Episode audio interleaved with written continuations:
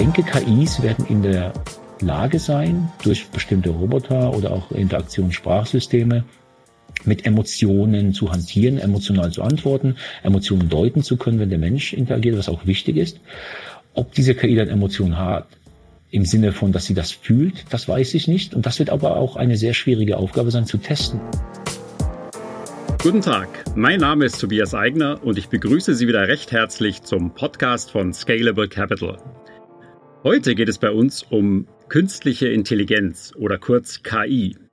Der Begriff ist ja sehr emotional besetzt. Die einen sehen darin die große Chance des 21. Jahrhunderts, ein Wachstumstreiber und eine Schlüsseltechnologie, die uns hilft, die großen Herausforderungen der Menschheit zu meistern, in der Mobilität, in der Medizin, in der Gentechnik, im Umweltschutz, in ganz vielen Bereichen. Und die anderen, die sehen in der KI vor allem eine Bedrohung. Sie fürchten, dass intelligente Maschinen uns die Arbeit wegnehmen, dass KI zur totalen Überwachung führt und dass sie die Menschen am Ende vielleicht sogar unterjocht. Wer hatte nun recht? Einer, der gut einschätzen kann, wohin die Reise mit der KI führt, ist Damian Bort. Er ist Professor für künstliche Intelligenz und Machine Learning am Institut für Computerwissenschaften der Universität St. Gallen und zugleich einer der führenden Wissenschaftler im Bereich KI. Die FAZ nannte ihn sogar mal Mr. Deep Learning. Und er ist uns heute zugeschaltet. Hallo, Herr Professor Bort. Hallo. Lassen Sie uns mal mit einer Standortbestimmung anfangen. Wo steht denn die KI-Entwicklung heute? Was können KI-Systeme? Und auch wichtig, was können sie nicht? Genau, wir haben eine wunderbare Zeit. Ähm, die hat angefangen seit 2012. Dort hatten ähm, Kollegen in der Forschungsgemeinschaft einen Durchbruch mit dem sogenannten AlexNet. Dort wurde ein ganz spezielles Netzwerk, ein tiefes neuronales Netz im Bereich des Deep Learnings zu einem Wettkampf eingereicht und dort wurde dieses Netzwerk erster und hat alle anderen KI-Methoden um Längen geschlagen. Ich nenne das immer den Zeitpunkt Null, bei denen diese ähm, wunderbare Zeit, in der wir zurzeit sind, äh, angefangen hat. Das war 2012, wir haben jetzt 2020, also acht Jahre, bei denen eine Architektur nach der anderen dort entwickelt wurde in den letzten Jahren und ein Problem nach dem anderen angegangen wurde. Vom Bildverstehen über das Verstehen von Sprache, das Übersetzen von Sprache, das Spracherzeugen ähm, die Analyse von Anomalien in Zeitreihen zum Beispiel, bei Maschinendaten. Man ist also hergegangen und hat sich bestimmte Probleme genommen und hat diese mit tiefen neuronalen Netzen bearbeitet und hat auch zeigen können, dass man dort besser ist, als die traditionellen Methoden sind. Das heißt, wir haben dort viele Probleme jetzt in die Richtung des Lösens bewegt, die vorher sehr schwierig waren. Das sind jetzt die Bereiche, bei denen man zum Beispiel selbstfahrendes äh, Fahrzeuge versteht, die Bereiche, bei denen man zum Beispiel Credit Advisor versteht ähm, in der Anwendung. Das sind wir sehr gut mit diesen Methoden gefahren und haben Durchbrüche erzielen können. Ähm, die interessante Situation, in der wir zurzeit 2020 sind, ist die, dass wir in dem Bereich jetzt aus dem Labor diese Erkenntnisse in die echte Welt in Produkte gießen und diese natürlich mit uns interagieren, mit der Umwelt interagieren oder neue Herausforderungen, die jetzt anstehen, die jetzt auch von unserer Forschungsgemeinschaft angegangen werden. Also es ist der Sprung zur Anwendung, der in vielen Bereichen noch fehlt. Genau, und zwar Anwendung in der Breite. Wir haben punktuelle Anwendung im Unternehmen auf der einen Seite als äh, Spracherkenner im Mobiltelefon, aber gerade wenn man zum Beispiel das große Thema der selbstfahrenden Fahrzeuge nimmt und diese in den Produkten verbaut werden, ähm, ist die große Herausforderung, können diese Systeme sicher auf der Straße über einen längeren Zeitraum funktionieren? Wie hält es sich mit der Verantwortlichkeit, wenn etwas schief geht? Und äh, welche Herausforderungen stellen sich, wenn wir dann fünf Jahre so ein System auf der Straße haben? Von Bill Gates stammt ja der Satz, wir überschätzen immer die Veränderungen, die in den nächsten zwei Jahren stattfinden werden und unterschätzen die Veränderungen, die in den nächsten zehn Jahren stattfinden werden. Deshalb, wo wird uns die KI in zehn Jahren überall begegnen? Womöglich ohne, dass wir es merken sogar. Genau, also ich denke, wir werden in verschiedenen Bereichen KI-Methoden haben und wir werden dort Verbesserungen erzielen können in Bereichen, bei denen der Mensch zum Beispiel nicht aus Zeitgründen kann, weil das schnelle Entscheidungen sein müssen im Industriebetrieb zum Beispiel, oder in Bereichen, wo man als Mensch äh, durch die Sicherheit oder Gefährdung der Sicherheit des Menschen nicht rein kann. Ich denke dort an Roboter, die vielleicht bei ähm, Katastrophenschutz eingesetzt werden. Das wird alles möglich sein medizinischen, wenn es um die Genauigkeit geht, wird das wichtig sein. Ähm, das wird dann Aufgabe für Aufgabe durch Automatisierung oder Verbesserungen dann erzielt werden.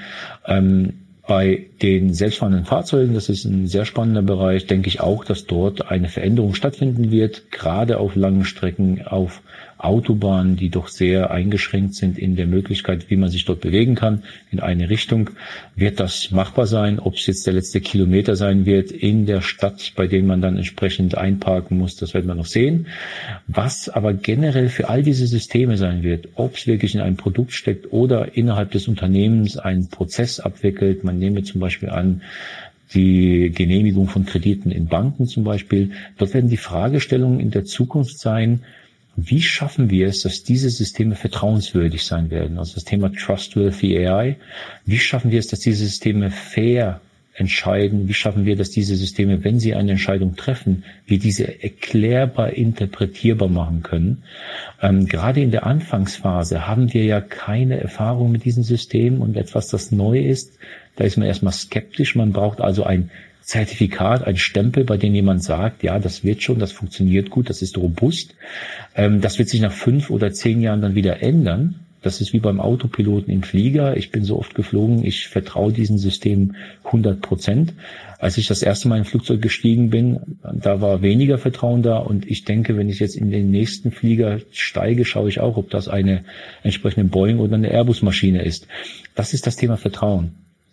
Wie können wir also in den nächsten Jahren dort Werkzeuge schaffen, die das Vertrauen in diese Systeme sichtbar machen und uns helfen, dort entsprechend hineinzuschauen, was dort passiert, zu zeigen, dass dort kein Bias ist, dass die fair entscheiden und dass wir das erklären können, wenn es eventuell schiefgehen könnte und eine Klassifikation vielleicht im System nicht korrekt gemacht wird. Gerade in der Anfangsphase wird das wichtig mhm. sein. Das geht schon in, in die Richtung Risiken, äh, auch durch künstliche Intelligenz. Dazu kommen wir dann später auch noch. Noch ein Punkt vorher wird denn die KI auch helfen, die großen Probleme der Menschheit zu lösen. Also ich sag mal Klimawandel, Ernährung der Weltbevölkerung, Eindämmung von Volkskrankheiten wie Krebs oder sollte man die Erwartungen hier besser nicht zu hoch schrauben? Ich sehe die künstliche Intelligenz als eine, ein neuartiges Werkzeug. Wir wissen noch gar nicht, was dieses Werkzeug uns alles ermöglichen wird.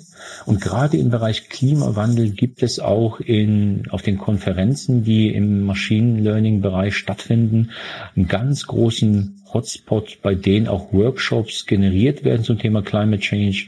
ClimateChange.ai, die Webseite, zeigt genau diese Situation, bei denen wir in der Forschung auch aktiv diese Probleme jetzt angehen möchten. Also weit weg von den typischen Problemen im Bildverstehen oder Sprachverstehen, sondern hin zu Klimawandelproblemen. Medizinbereich ist auch sehr großes Potenzial. Ich glaube, meiner Meinung nach können wir hier am meisten helfen, ist aber auch schwierig durch die Privatsphäre der Daten.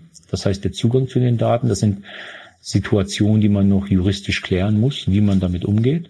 Aber das sind auch Probleme, die durch die Analyse von großen Datenmengen angegangen werden können. Und wir werden dann hoffentlich bald sehen, ob wir dort bestimmte Elemente lösen können und das Ganze zum Positiven bringen ähm, und wie schnell das entsprechend auch von der juristischen Seite dann machbar sein wird. Aber hier habe ich großes Vertrauen, dass dort Potenzial noch verborgen ist, dass es zu heben gibt. Mhm, KI für die Menschheit auf der einen Seite, sprechen wir auch über KI für die Wirtschaft. Was passiert denn da? Werden Unternehmen, die an diesem Trend vorbei operieren, vom Markt verschwinden? Ist das eine große Gefahr? Ist, ist KI zentral für die Wirtschaft künftig? Ich denke auf jeden Fall durch jeden Struktur strukturellen Wandel, der stattfindet, oder technologischen Wandel, den die hier haben. Wir haben ja einen technologischen Wandel. Ähm, ich vergleiche das immer gerne durch das Internet oder durch die Computer, die irgendwann mal in den 18 die Personal Computer kamen oder entsprechend vorher, wenn man ganz nach vorne schaut, Elektrizität. Da waren immer manche Unternehmen, die schneller waren und manche Unternehmen, die langsamer waren. Die Unternehmen, die schneller waren, hatten dann den Wettbewerbsvorteil jetzt in, in, den letzten Jahren das Internet, der, der eine Webseite hatte oder den Einzelhandel auf eine Webplattform wie Amazon gebracht hat, der hat den Vorteil gehabt und die anderen Unternehmen, die es bisschen später gemerkt haben oder gesagt haben, das wird nicht sein, die sind dann immer kleiner geworden und haben entsprechend vielleicht sogar ganz verloren, sind Konkurs gegangen. Bei KI wird es ähnlich sein. Und es wird jetzt interessant sein, in welchen Bereichen wird das als Wettbewerbsvorteil in die Unternehmensphilosophie hineingearbeitet werden können. Wo wollen wir das ansetzen? Ähm, da wird nicht auch alles funktionieren, aber es gibt in vielen Unternehmen gute Ideen, ob es im Produkt ist. Beim selbstfahrenden Auto ist es sehr offensichtlich, dass das Produkt sich ändert. Oder ob es um die ähm, Schaffung von Informationsasymmetrien ist. Das heißt, ich habe hier unstrukturierte Daten, die ich plötzlich strukturiert in meine Prozesse einbinden kann und mir dadurch einen Informationsvorsprung erarbeite, um einen Wettbewerbsvorteil zu haben. Oder die digitale Kundenschnittstelle, das hat ja Amazon mit äh, entsprechenden Systemen ja wunderbar gezeichnet, Alexa, bei dem die Kaufentscheidung jetzt am Wohnzimmertisch stattfinden kann und dadurch die Kundenschnittstelle entsprechend bedient. Also das sind, oder die Automatisation, das ist die vierte Komponente, die ich immer nenne, bei dem Prozesse automatisiert werden können, dadurch Kosten reduziert werden können und dadurch ein Wettbewerbsvorteil äh, entsteht, in dem ich dann diese Kostenreduktion an den Kunden weitergeben kann. Und da wird es manche geben, die werden schneller sein und manche werden langsamer sein. Nun wird der Begriff künstliche Intelligenz ja auch gehypt. Jeder will sich dieses KI-Etikett auf seine Entwicklung oder sein Produkt kleben. Wo steckt denn heute wirklich schon KI drin und wo wird doch mehr oder weniger nur von viel Rechenpower unterstützte klassische Statistik betrieben? Das sind zwei Punkte, äh, die ich ansprechen möchte. Auf der einen Seite natürlich, das Schöne an der künstlichen Intelligenz ist, dass sie so eine, so eine Emotionalität und ein, ein, ein, ein Thema ist, mit dem man mit jedem sprechen kann. Das ist schön. Ähm, auf der einen Seite, auf der anderen Seite äh, behaupten immer mehr Menschen, dass sie KI können was immer das bedeutet. Das ist eine sehr große Disziplin mit vielen Unterdisziplinen und in den Unterdisziplinen gibt es Unterdisziplinen. Heute kommen ja Menschen, die haben irgendeinen einen Online-Kurs gemacht und sagen, die können KI behaupten, äh, beherrschen und äh, können sofort loslegen.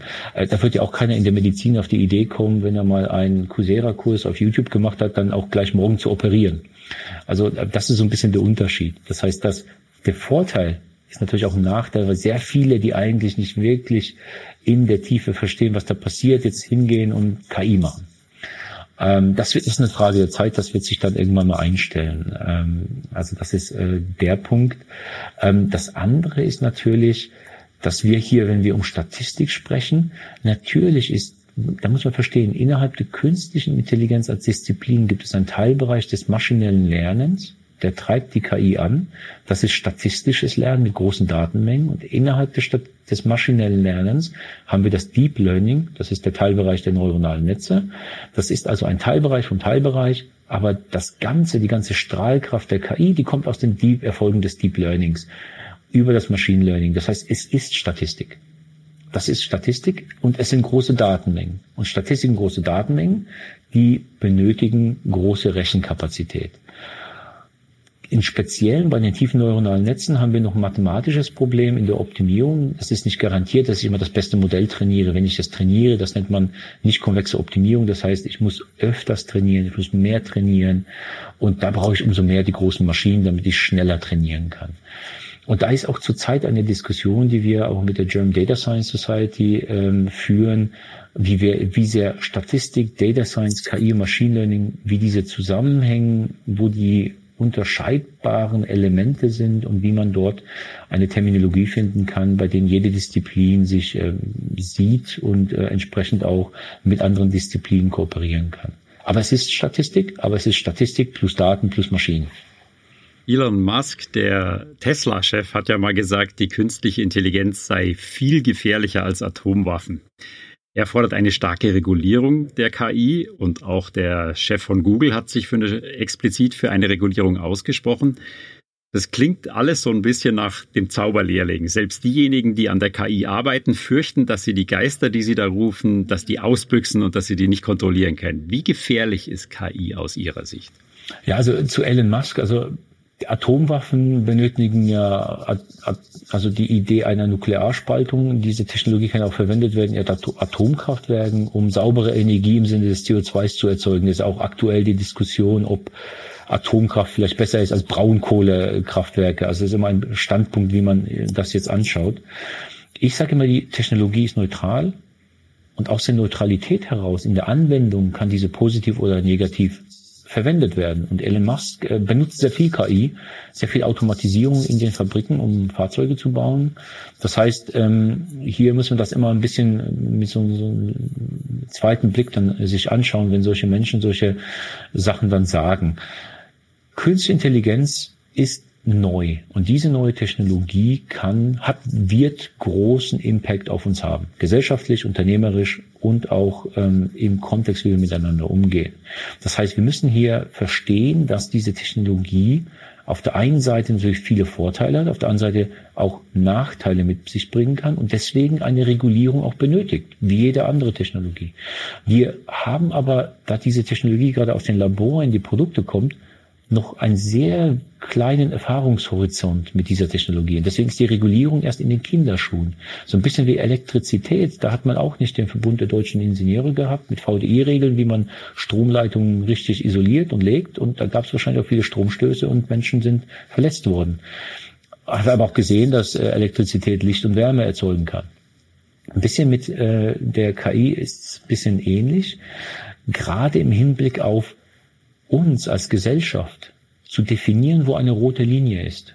Dieser, diese Diskussion, dieses Gespräch müssen wir führen. Wir müssen uns genau unterhalten, was soll machbar sein, was soll nicht machbar sein. Denn wenn wir das dann haben, dann können wir als Gesellschaft dort eine Regulierung aufsetzen und diese Regulierung über bestimmte Mechanismen dann auch überwachen. Und das ist etwas, bei dem man genau schauen muss, was wollen wir denn überhaupt? Und das sollten wir als Gesellschaft formulieren und nicht irgendein Unternehmensgründer aus Silicon Valley, meiner Meinung nach. Und das muss natürlich auch im Diskurs sein mit der Politik und den Experten auf dem Gebiet der KI. Eine andere Gefahr, die viel diskutiert wird, ist die drohende Arbeitsplatzvernichtung durch KI. Wie sehen Sie das? Wird KI den Menschen in der Arbeitswelt eher ergänzen oder eher ersetzen? Das kommt natürlich sehr stark darauf an, was, welche Arbeit jetzt gemeint ist. Es gibt Arbeit, oder Arbeitsplätze, die ähm, repetitive Arbeiten durchführen. Die kann man automatisieren, die wird man automatisieren. Das wird man aber auch ohne KI machen können. Das ist also in vielen Arbeits Bereichen ist Automatisierung gang und gäbe, da braucht man keine KI. Das wird KI jetzt in manchen Elementen dann einfacher sein. Es gibt auch Arbeitsplätze, die benötigen einen gewissen Grad an Kreativität oder Umgang mit Menschen, gerade in der Pflege zum Beispiel oder im Medizinbereich. Dort wird man keine KI einsetzen, aus der Situation heraus, dass wir Menschen gerne mit Menschen uns unterhalten und nicht mit Robotern. Das heißt, man wird genau merken, es wird Bereiche geben, da lohnt sich das, da macht es Sinn, es gibt Bereiche, da macht es keinen Sinn dort, wo es Sinn machen wird, wird es auch passieren. Und da ist es die Frage, wie gehen wir mit diesen Menschen um und wie bilden wir die nächste Generation an Menschen in Schulen und Universitäten aus, damit sie entsprechend die Fähigkeiten haben, diese Technologie weiterzutreiben, um in den Bereichen entsprechend die Arbeit zu bekommen, die nicht so einfach automatisierbar sind. Und wir bilden da auch mit der DVFA und ARZEC in der Finanzindustrie mit einem Kurs eine Weiterbildung an, bei denen wir den Menschen, den Finanzanalysten helfen, mit KI und Machine Learning dort ihre Fähigkeiten zu verbessern. Das ist der Chartered Financial Data Science Programm, um dort entsprechend in diese Systeme, also die zu sein, die automatisieren, die zu sein, die große Datenmengen verarbeiten können, die entsprechend zu sein, die modellieren können. Das wird also eine Aufgabe sein, dort Weiterbildung auf der einen Seite und Ausbildung auf universitärer oder auf Schulebene so zu gestalten, dass man vorbereitet ist für diesen Wandel. Äh, besteht denn in diesem Sinne auch die Gefahr einer Spaltung der Gesellschaft? Also ich habe einerseits die Hochqualifizierten, die mit KI ihre Chancen und Erfolgschancen stark erhöhen können und der, die anderen, die dort nicht mithalten können? Genau, diese Gefahr gibt es. Ähm, diese Gefahr wird man angehen, indem man neue Arbeitsplätze, die entstehen werden, auch entsprechend mit Fortbildung, Weiterbildung dort versucht, ähm, diese zwei Gruppen zusammenzubringen, also die Arbeitsplätze mit der Gruppe der Menschen, die vielleicht nicht so qualifiziert ist, oder diesen Menschen die Qualifikation ermöglichen. Und das ist ein Vorteil, den wir in Deutschland haben, der mir erst sehr spät bewusst wurde. Bei uns kostet universitäre Ausbildung nicht viel oder ist kostenfrei verglichen mit USA oder anderen Ländern. Bei uns startet man bei Null und nicht bei einem Schuldenberg im sechsstelligen Bereich, wie zum Beispiel in den USA. Das heißt, das ist ein Wettbewerbsvorteil, den man sich erstmal bewusst machen muss, dass wir hier in Deutschland oder auch in der Schweiz ähm, entsprechend, was diese Situation angeht, besser gewappnet sind als in den USA oder in anderen Ländern. Ein weiterer Punkt, der ja vielen Angst macht, ist eine Art Überwachungsstaat, ich sag mal wie George Orwell 1984. Ansätze so einer Volksüberwachung sieht man ja bereits. Die gibt's in China, wo es einen sozialen Pranger gibt, äh, wo die Leute, wo es Gesichtserkennung gibt äh, im öffentlichen Raum. Beunruhigt Sie das als mögliche Konsequenz der KI? Ja, also das ist etwas, das beschäftigt mich, das beschäftigt auch die Kollegen hier und auch meine Doktoranden, die äh, haben da eine Diskussion, weil man sich auch dessen bewusst ist, dass man durch die Forschung auch Elemente oder Puzzlestücke beiträgt, die dann auch als Technologie in diese Richtung Verwendung finden können. Ähm, es gibt auch eine Diskussion, die ich sehr begrüße in Deutschland, ob Gesichtserkennung verwendet werden soll oder nicht. Es gibt äh, andere Staaten, die das verwenden. Die haben alle ihre guten Gründe, warum sie es verwenden. Es gibt genauso viele Gründe, warum man es nicht verwenden sollte. Das sind genau diese roten Linien, die wir als Gesellschaft äh, diskutieren müssen. Ähm, das ist etwas, das aber passiert durch Staaten gelenkt. Und da ist die Frage, inwieweit wir hier Einfluss haben können als Gesellschaft.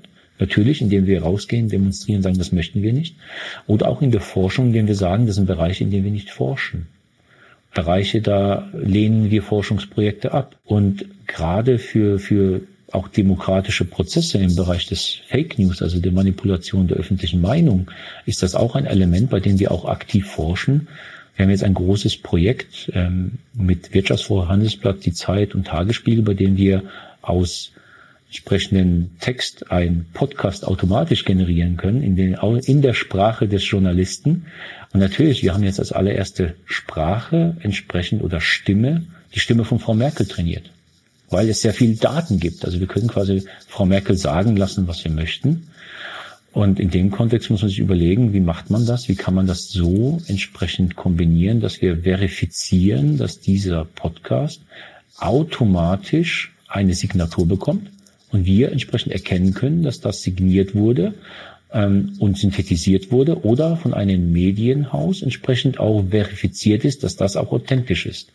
Und das sind entsprechende Mechanismen, die man einbauen muss in diese Netze. Und das ist auch Forschung, äh, die wir aktiv herangehen und an denen wir arbeiten zurzeit. Hm, sehr interessant. Den nächsten Podcast können wir vielleicht dann ohne mich machen, zum Beispiel.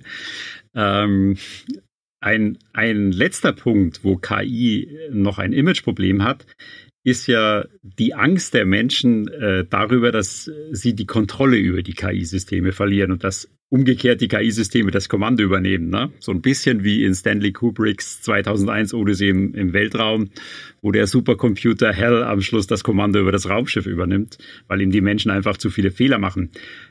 Aus Ihrer Sicht, können sich KI-Systeme wirklich verselbstständigen? Ist es eine realistische Angst und werden sie dem Menschen in der Zukunft in der Breite auch überlegen sein?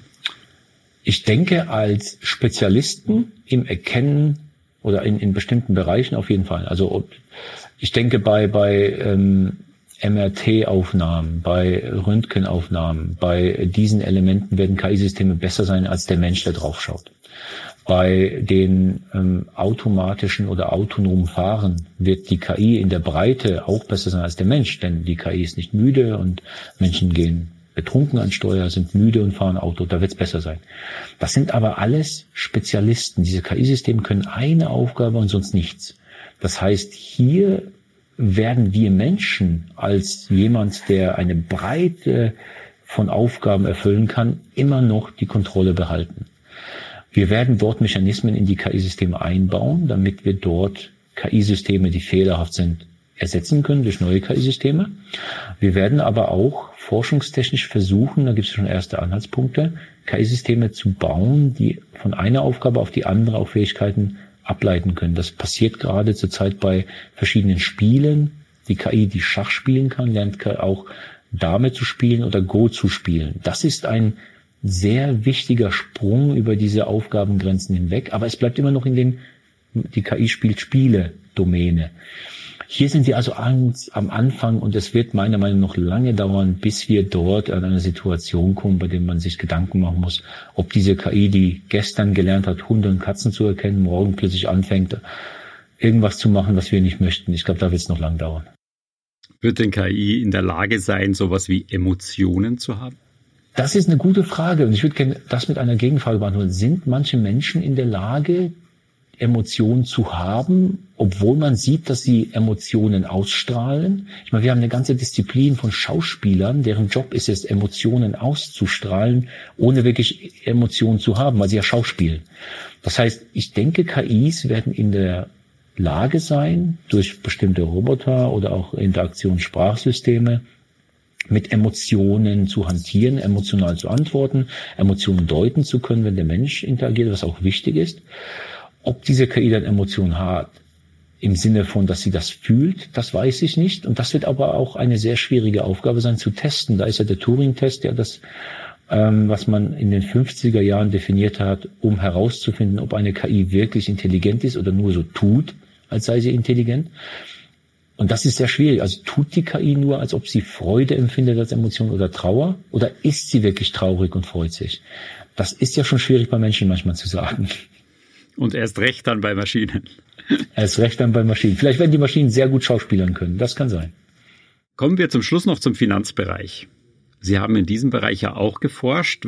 Können Sie mal erzählen, woran genau und was waren hier die Ergebnisse? Genau, also wir haben 2017 haben wir gemerkt, dass die Finanzindustrie, da war ich noch am Deutschen Forschungszentrum für Künstliche Intelligenz, ein sehr großes Interesse in dem Bereich hat, bedingt durch die Forschung um sogenannte ähm, Deep Reinforcement Learning Ansätze. Das waren genau diese Computerspiele, bei denen man gezeigt hat, dass bei manchen Computerspielen äh, bestimmte KI-Methoden gegen professionelle Computerspieler gewinnen können. Da sind Spiele wie Dota oder StarCraft genannt worden. Das hört sich jetzt erstmal nicht wichtig an, aber aus der Sicht der Finanzindustrie ist es genau das Szenario. Ich habe einen, Markt, einen Marktplatz, bei dem Marktteilnehmer sind. Ich weiß nicht, wie gut oder welche Intention diese Marktteilnehmer haben wie bei dem Computerspiel. Äh, ich weiß nicht, wie gut mein Gegner ist, gegen den ich spiele, zum Beispiel, wenn ich Dota 2 spiele. Und dann finde ich das heraus, indem ich auf der Landkarte ein bisschen neue Informationen habe und vielleicht kann das meine eigene Erwartung auf den Kopf stellen. Und das war immer schwierig für KI-Systeme. Für diese Deep Reinforcement Learning Systeme, die haben gezeigt, dass sie das besser können als Menschen. Nicht perfekt, aber besser als Menschen. Und deswegen war die Finanzindustrie so interessiert daran, das jetzt quasi im Algorithmic Trading das sind genau diese High-Frequency-Trader oder die sogenannten Market Maker dort im sehr schnellen Bereich anzuwenden. Natürlich haben wir auf den Betreibern von solchen Börsenmarktplätzen auch entsprechend Interesse, das zu verstehen, also zu erkennen, ob Anomalien in diesen Orderbüchern zu sehen sind. Das ist sehr spannend. Dann kamen die ganzen Hedgefonds, die interessiert waren, wie man dort die Zeitreihen der Einzelwerte oder der Indizes vorhersagen kann. Hier ist meine Meinung, dass man nicht die Märkte vorhersagen kann, weil zu viel, zu viel Rauschen da drin ist und Unberechenbarkeit und externe Kräfte dort einwirken, makroökonomische Natur oder politische Natur. Aber ein großer Teil der Märkte wird algorithmisch gehandelt, traditionell, und KIs oder Machine Learning Ansätze können das reverse engineeren. Sie können verstehen, wie ein großer Teil des Marktes vielleicht arbeitet und das zum Vorteil nutzen, diesen kleinen Informationsvorsprung nutzen, um dann entsprechend zu handeln, um Umsatz und Profit zu generieren. Das heißt, hier haben wir den Bereich High-Frequency Trading, Market Making, nah an den Börsen Anomalie erkennen, wieder auf der regulierenden Seite und auch in dem Hedgefonds-Bereich Forecast von entsprechenden Indizes oder Aktienverläufen. Viel in der Sprachanalyse, Dokumentenanalyse. Das ist das Erschließen von unstrukturierten Informationen, um strukturiert in den Investmentprozess diese einfließen zu lassen. Das ist wieder der berühmte der Informationsvorsprung oder die Informationsasymmetrie und natürlich auch das Verstehen, wenn man ein Portfolio generiert, wie gewichtig das optimal ist, sind Optimierungsprozesse. Und dort kann ich mit den tiefen neuronalen Netzen zum ersten Mal nicht lineare Abhängigkeiten abbilden. Traditionell in der Makro- oder in der ökonometrischen Analyse hat man viel lineare Modelle. Und hier habe ich zum ersten Mal nicht-lineare Modelle. Und das ist spannend. Alleine die Experimente darum, um zu erkennen, macht das Sinn, funktioniert das und wie können wir entsprechend hier das zum Vorteil nutzen.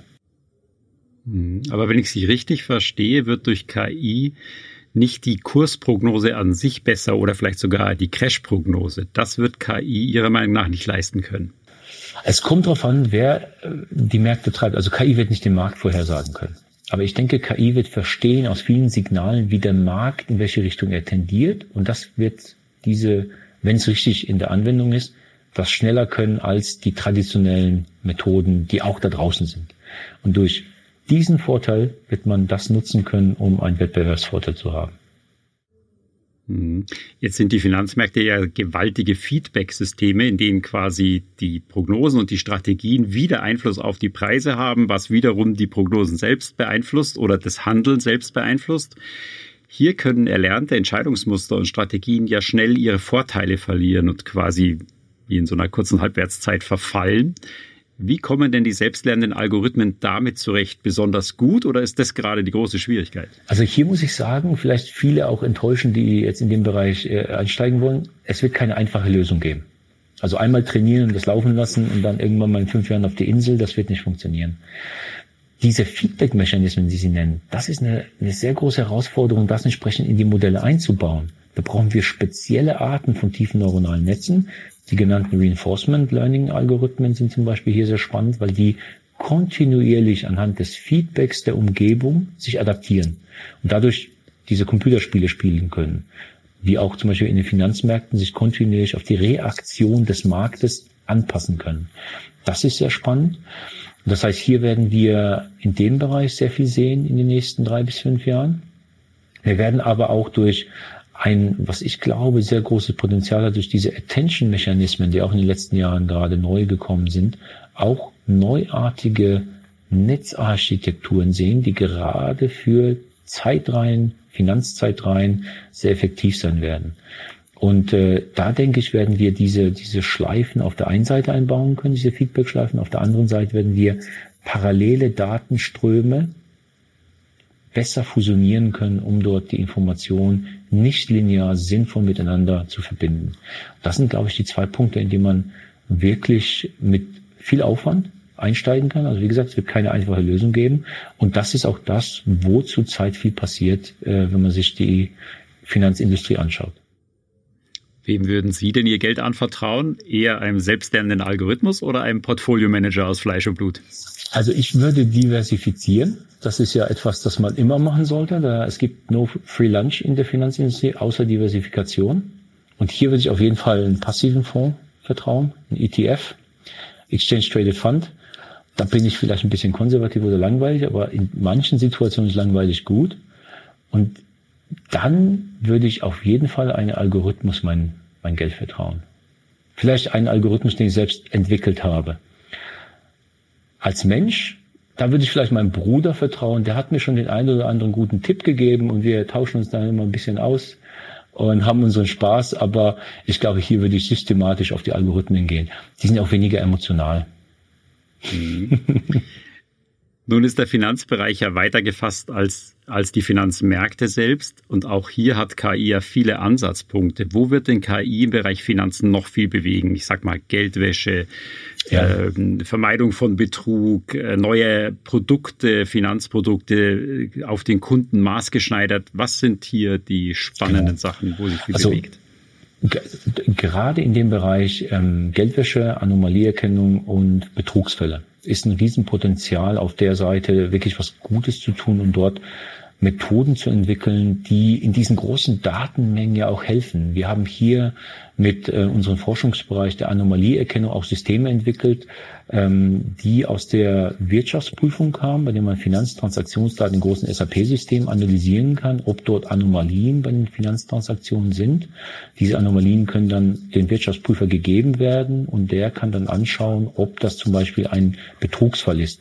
Marco Schreier ist hier derjenige, der bei uns die Forschung vorantreibt. Und diese Methoden kann man anwenden, um zum Beispiel in Orderbüchern Analysen zu fahren oder bei Finanztransaktionen an sich Finanzströme zu monitoren und auch entsprechende Angriffsszenarien zu simulieren, damit man diese dann auch wiedererkennen kann. Also da ist auf dem Bereich sehr viel. Aber auch im klassischen, wenn man jetzt von den Finanzmärkten zurückgeht und sich anschaut, wie sehen denn in den Banken die Prozesse aus? Da wird ja sehr viel noch gemacht mit, mit entsprechenden Dokumenten, die man automatisch bearbeiten kann, indem man das Natural Language Processing, also das Sprachverstehen verwenden kann, um Prozesse schneller, agiler zu gestalten, also im Bankengeschäft vorne mit den Kunden, nicht im Backoffice mit dem Investmentbereich. Da ist sehr viel Potenzial. Ähm, man kann neue Kundenschnittstellen, also digitale Kundenschnittstellen, bei denen man entsprechend Banken digital abbilden kann, ob es jetzt der Robo-Advisor ist oder entsprechend vielleicht bei bestimmten Situationen das Calling Center. Da ist etwas, da werden traditionelle Banken Probleme haben, denn sie sind nicht so agil wie Startups. Das war ein sehr aufschlussreiches Gespräch über künstliche Intelligenz, Herr Professor Bort. Vielen Dank, dass Sie Ihr Wissen heute mit uns geteilt haben. Sehr gerne. Hat sehr großen Spaß gemacht. Vielen Dank auch an unsere Zuhörer. Wir freuen uns, wenn Sie auch das nächste Mal wieder dabei sind beim Scalable Capital Podcast.